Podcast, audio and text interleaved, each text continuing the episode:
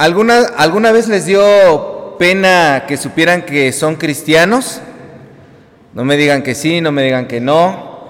¿Alguna vez sintieron esa, esa penita? Había una película llamada Cristiano de la Secreta, una película caribeña, no recuerdo exactamente de qué país era. Nos decía, ¿eres cristiano? Sí, pero es que yo soy de la secreta, del servicio secreto. Eh, no se tienen que enterar, es para que Satanás no sepa y le caigamos de sorpresa, ¿verdad? A veces así vivimos la vida, ¿verdad? Siendo cristianos de la, de la secreta. Y esta sociedad mexicana está como diseñada para burlarse de todo lo que es diferente. Los mexicanos decimos que, que, nos reímos de todo, que nos burlamos de todo, pero más bien le echamos montón a todos los que consideramos extraños, ¿no? El famoso bullying que ahora le llaman. Yo recuerdo en la primaria cómo nos ponían los motes, los apodos a los que no éramos católicos, ¿no? Este, y, por cierto, en México siempre tenemos esa confusión. No, ¿son católicos o son cristianos? Yo no soy cristiano, yo soy católico. Ah, caray, pues que los católicos adoran a Buda o qué. Los, los católicos también son cristianos. Y muchas veces nosotros no sabemos eso, ¿verdad? También decimos, no, es que ellos no son cristianos, son católicos. Son cristianos son un tipo de cristianos al igual que nosotros somos un tipo de cristianos. Y quienes han tomado curso de probandos, en la parte de historia vemos incluso que nosotros derivamos de allí, ¿verdad? Entonces, eh, nuestros hermanos católicos también son cristianos. Por eso me escucharán a mí decirles, nuestros hermanos católicos. Qué tan buenos o qué tan malos hermanos sean, eso ya toca allá arriba juzgar, no me toca a mí pero de que son nuestros hermanos, eso sí no lo podemos negar. A veces ellos nos llaman los hermanos separados, nos llegan a decir los más eh, decentes, ¿no? Y nosotros les decimos los idólatras. Entonces yo no sé quién sea el buen hermano o el mal hermano, si nosotros les hablamos así, ¿verdad? Bueno, el caso es que recuerdo en la primaria las burlas y de repente en el estado más laico que pueda haber, cada vez que llegaba la salida de sexto, de kinder, de la secundaria, los profesores organizaban qué cosa? Las misas. Las misas. Ah, caray, pues no que la educación era laica. ¿Por qué organizaban las misas? Bueno, y se armaba la lista, ¿verdad? ¿Quiénes van a participar? ¿Y quiénes no van a participar? ¿Y por qué no van a participar? A ver, señora, ¿usted por qué no va a participar en la misa? Y todos así, es que son de otra religión.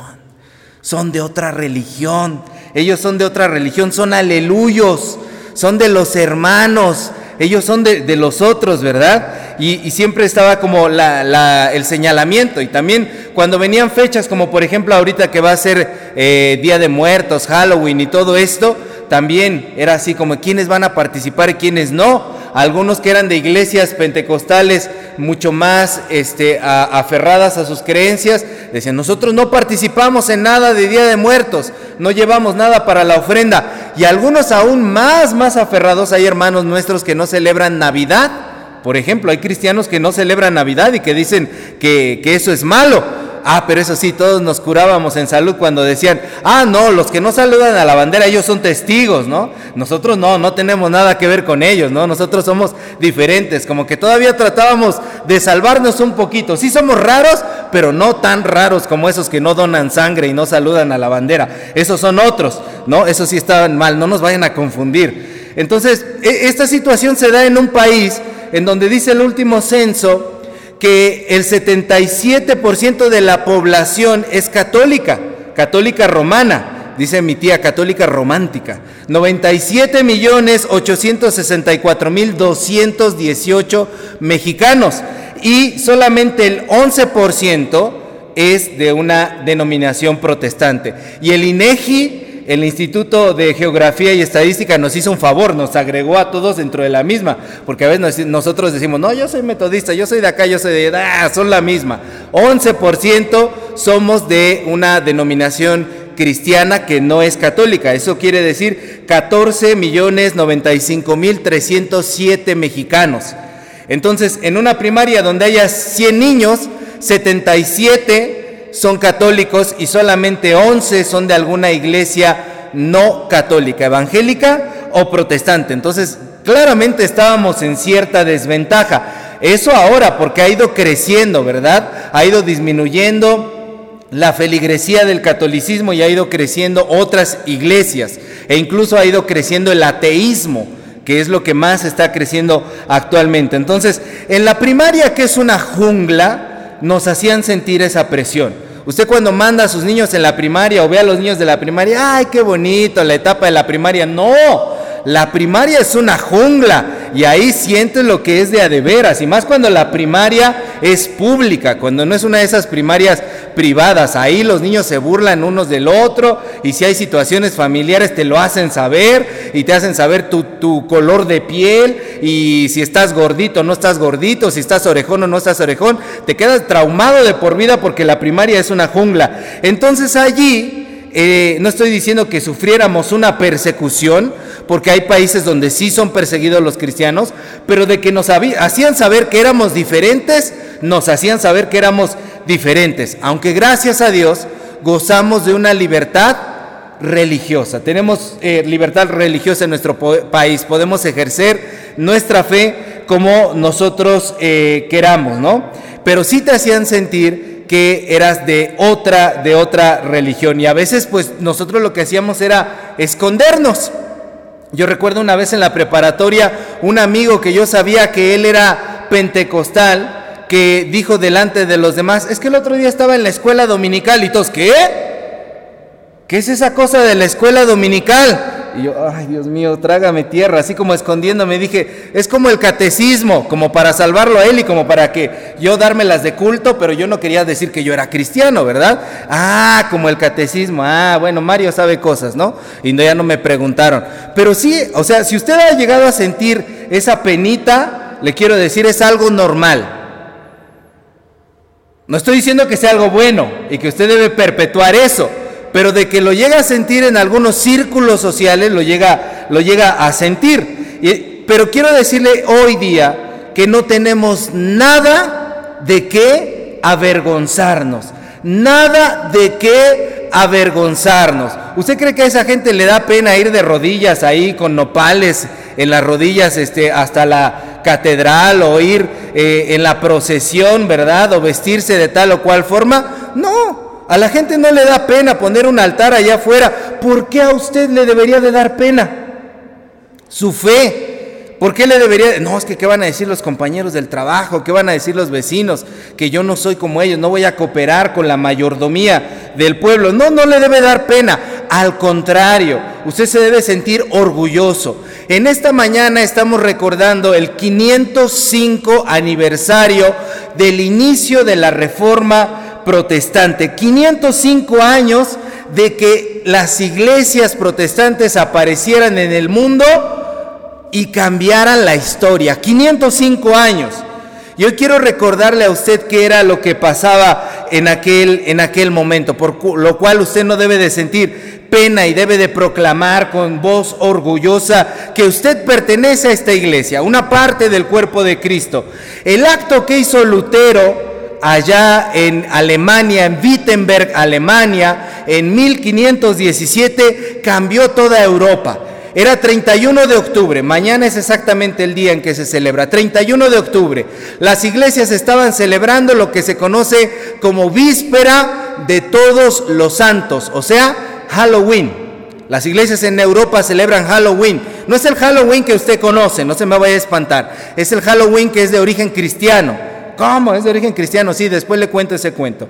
Pero las iglesias eh, en Europa lo celebran. Entonces estaban celebrando la víspera de todos los santos, donde se recuerda a todos los mártires que entregaron su vida por la fe y Lutero decidió clavar en la puerta de la catedral de Wittenberg, Alemania, ahí sus tesis, 95 tesis para que denunciar lo que la iglesia estaba haciendo. Y eso cambió la historia de la humanidad. ¿Por qué? Porque eran tiempos difíciles.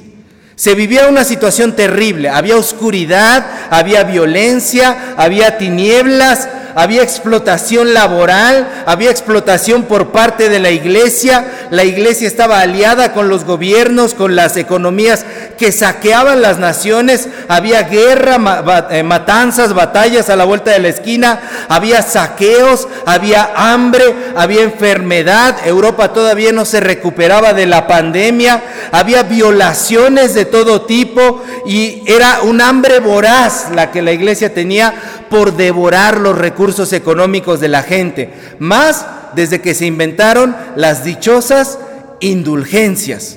Entonces Europa era un lugar en donde se respiraba y se sentía el miedo. Europa olía a muerte. Todo el continente europeo olía a miedo.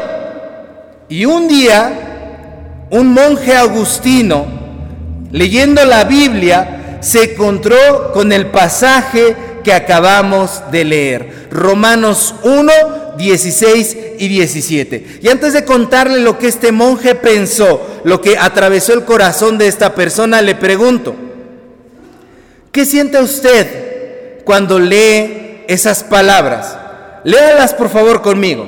Ponga atención a lo que vamos a leer. Dice la palabra del Señor, porque no me avergüenzo del Evangelio porque es poder de Dios para salvación a todo aquel que cree, al judío primeramente y también al griego, porque en el Evangelio la justicia de Dios se revela por fe y para fe, como está escrito, mas el justo por la fe vivirá.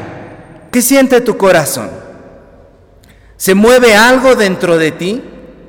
¿Te causan algo estas palabras? Porque la historia nos dice que estas palabras tienen tanto poder que son capaces de transformar el mundo entero. Un siglo entero. A lo mejor tú las ves y dices, ay, qué aburrido. Pero estas palabras en el corazón correcto, dispuesto a escuchar la voluntad de Dios, fueron capaces de transformar a todo un continente, a toda una generación y todo lo que en ese momento estaban sintiendo. Lutero dice de la siguiente manera, él escribió lo que sintió cuando estaba leyendo por primera vez Romanos 1, 16 y 17. Lutero dice, entonces Dios tuvo misericordia de mí. Día y noche yo estaba meditando para comprender la conexión de las palabras.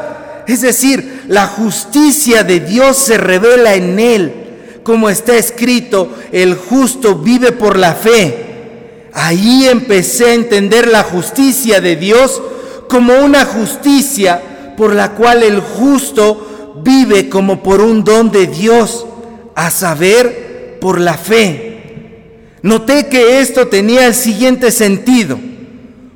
Por el Evangelio se revela la justicia de Dios, la justicia pasiva mediante la cual Dios misericordioso nos justifica por la fe. Como está escrito, el justo vive por la fe. Y ahora me sentí totalmente renacido. Las puertas se habían abierto y yo había entrado al paraíso. De inmediato toda la escritura tomó otro aspecto para mí. Acto seguido, recorrí la escritura tal como la conservaba en la memoria y encontré también otras palabras con un sentido análogo. Por ejemplo, la obra de Dios es la obra que Dios realiza en nosotros. La virtud de Dios significa la virtud por la cual nos hace poderosos. La sabiduría de Dios es aquella por la cual nos hace sabios. Lo mismo sucede con la fortaleza de Dios, la salud de Dios, la gloria de Dios. Si antes había oído con gran encono la frase justicia de Dios, con tanto amor las ensalcé ahora porque me resultaba dulcísima. De este modo, aquel pasaje de Pablo fue para mí la puerta del paraíso. Eso dice Lutero. Dios estaba liberando a Lutero el día que leyó esta palabra. ¿De qué lo liberaba? De un sistema de miedo, de un Dios juez, que era lo que le habían enseñado. un Dios juez con su justicia de miedo. Del Estado, la política, la economía, la religión, los abusos, las violencias, el miedo. Allí Lutero en estos pasajes estaba descubriendo a un Dios que no era castigador, un Dios que no se saciaba de los sacrificios, un Dios que no quería indulgencias, que le pagáramos impuestos para poder calmar su ira y sacarnos del infierno. Lutero estaba descubriendo a un Dios que no validaba los abusos de la iglesia que se cometían en su nombre. Lutero encontraba a un Dios que seguía la justicia, sí, pero ¿cuál justicia? La justicia de su pacto. Dios era fiel Dios era justo a su pacto con una humanidad que constantemente somos infieles. Y sin embargo Dios permanece fiel a su palabra. Dios era justo para una humanidad pecadora. Dios le tendía la mano a una humanidad, o sea, a nosotros, para restablecer su pacto con nosotros. Yo no sé cómo vengas esta mañana. Si vienes en paz con Dios, si en la semana cometiste algo o aún en la mañana cometiste algo que rompió tu armonía, tu comunión con Dios, pero lo que Lutero estaba descubriendo en este pasaje es, no importa lo que hayas hecho, Dios tiende la mano para restablecer su pacto con nosotros. ¿Han visto esa pintura en la que Dios le extiende así la mano al hombre? y el hombre también extiende su mano, pero la mano del hombre tiene el dedito así. ¿Por qué tiene el dedo así? Porque el hombre le falta voluntad para terminar de estirar la mano y agarrar la mano de Dios. Lo que sea que hayas hecho, Dios es justo y quiere restablecer su alianza contigo. La justicia de Dios no es condenación, fue lo que descubrió Lutero. No es miedo. La justicia de Dios es poder. ¿Poder para qué? Poder para transformar la realidad. ¿Y por qué Dios quiere juntarse con gente como nosotros? ¿Por qué Dios quiere restablecer su pacto con gente como nosotros? Por pura gracia, por pura misericordia, por puro perdón. A una sociedad europea tan sumergida en la porquería, Dios le extendía su mano para hacerla una nueva creación, para hacerla una nueva sociedad, por gracia y por amor incondicional. Entonces Lutero cuando leyó este pasaje de la justicia de Dios que ofrecía en su pacto Dios, dijo, Dios nos quiere ofrecer su justicia, su obra, su virtud, su sabiduría. Las puertas del cielo se abren aquí en la tierra. Hay posibilidad de ser justificado. Y por eso Lutero decía, al leer este pasaje no me avergüenzo del Evangelio, porque es poder de Dios para salvación a todo aquel que cree. Y por eso fue que Lutero se lanzó a predicar por todos lados la buena noticia y dio una batalla en contra de las falsas enseñanzas que la iglesia estaba derramando en ese momento. Y dio un mensaje de resistencia. Y este mensaje, mucha gente se resistió al mensaje y terminó haciendo divisiones. Él lo único que quería era transformar a su propia iglesia, pero su propia iglesia dijo no y fue cuando se generaron otras iglesias, nuevas comunidades de fe a las que ahora nosotros pertenecemos. Y nosotros estamos aquí después de todo eso. Somos herederos del cambio, somos herederos de una transformación somos herederos de una nueva forma de ver la vida basada en la justicia transformadora de Dios. ¿Por qué es importante este pasaje 505 años después? ¿Por qué es importante esta historia 505 años después? Yo conozco un país, un país que también está sumergida en violencia, en podredumbre, como la de Europa, si no es que peor, un país en donde hay muertes a diario, en donde hay secuestrados a diario, en donde hay corrupción, en donde hay violaciones, en donde el Estado abusa de la gente. en donde se pretende tener sometido al pueblo, en donde hay robos y en donde hay una economía que está podrida y en donde la gente no tiene lo suficiente para comer y cada día los precios suben más. Conozco un país que también huele a miedo y a muerte, en donde salir a ciertas horas y pasar por ciertas calles te da miedo. ¿Saben cuál es ese país? Lo estamos pisando. Estamos pisando este país. Y por eso nosotros cuando venimos a este pasaje de la Escritura no podemos sino emocionarnos como Lutero.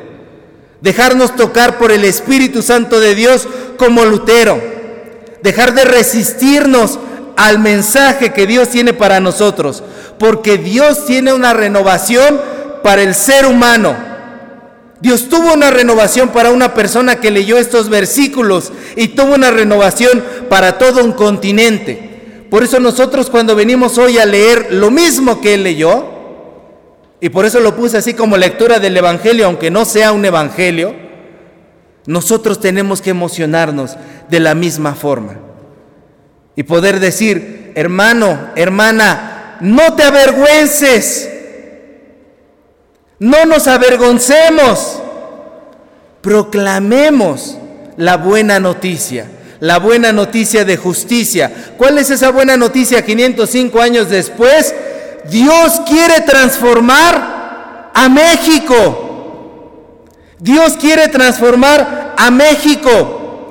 Dios quiere darle sabiduría a México. Dios quiere llenar de virtudes a México. Dios quiere hacer su obra en México. Dios quiere derramar su justicia en México. Dios quiere abrir las puertas del cielo en México. Dios quiere llenar a esta nación de su poder y de su evangelio.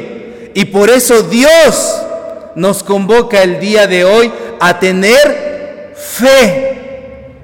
Porque el justo por la fe vivirá. ¿Cómo va a vivir este país que está sumergido en la muerte? Por la fe, por la fe en Cristo, por la fe en Dios. Dios quiere darnos nueva vida aquí en México. Este es el mensaje que como herederos de la reforma tenemos 505 años después de que inició este movimiento. Ah, sí, pero es que eso es historia, eso se quedó atrás. No, Señor. El Evangelio es poder de Dios y transformó naciones. ¿Por qué no ha transformado nuestra nación? Porque no hemos querido recibir la justicia de Dios. Porque no hemos querido, querido ejercer el poder de Dios. Porque el poder de Dios salva y transforma. Así que hermanos, no nos cansemos de proclamar, no nos cansemos de orar, no nos cansemos de hacer el bien. Y la próxima vez que le digan, tú eres aleluyo, sí, amén. Soy aleluyo. Aleluya significa gloria a Dios. Mi vida le da gloria a Dios. Eres de los hermanos, sí, amén. Soy de los hermanos. Me siento orgulloso de que en mi historia hay toda una transformación que ha cambiado al mundo. Me siento orgulloso porque sé que soy parte de una generación que también puede cambiar al mundo. No mires con vergüenza, no escondas la cara, no escondas tu fe. Mira con orgullo porque el Señor nos ha hecho a nosotros, sus hijos, portadores de la palabra viva. Y si un versículo, dos versículos fueron capaz de cambiar el mundo entero, imagínate qué es lo que pasará cuando tú te sumerjas totalmente en la palabra de Dios. No nos cansemos de hacer el bien, no nos cansemos de transformar a esta nación. Me da mucha pena que hoy en día algunos metodistas dicen, no somos de la reforma protestante. Claro que somos. Somos de la reforma protestante. Allí inició nuestro movimiento en algún modo, de forma histórica. Y si nosotros nos desligamos de eso, nos desligamos del proceso de transformación que Dios quiere traer a este mundo. Cuando la iglesia metodista llegó a este país, transformó a este país. ¿Y luego qué pasó? Los metodistas nos dormimos. Así que es hora de despertar y es hora de transformar de nuevo este país. El mensaje está vivo, no es historia, nosotros somos parte de esa historia. Amén. Pongámonos de pie. Amado Señor, te damos gracias, Señor, por hablar a nuestro corazón. Y te pedimos, Señor, que nos perdones cuando hemos sido débiles y hemos escondido nuestra fe. Cuando hemos visto a alguien en necesidad y nos hemos callado, Señor. Cuando hemos podido orar por alguien y por pena no lo hemos hecho. Cuando hemos podido dar una palabra y por falta de conocimiento hemos tartamudeado y no hemos sabido qué hacer. No hemos sabido qué decir. Llena nuestra boca de tu alabanza. Llena nuestra boca de tu palabra Permítenos hablar, Señor, esta palabra viva que transforma vidas. Ayúdanos, Señor, a no avergonzarnos y a poder llevar con orgullo y con alegría y con la frente en alto, Señor, la palabra que tú nos has dado. Somos tus hijos, Señor, y queremos hablar como nuestro Padre, y queremos hablar en todo tiempo y en todo lugar la palabra que cambia vidas, la palabra que cambia naciones, la palabra que cambia la historia. En el nombre de Jesús. Amén.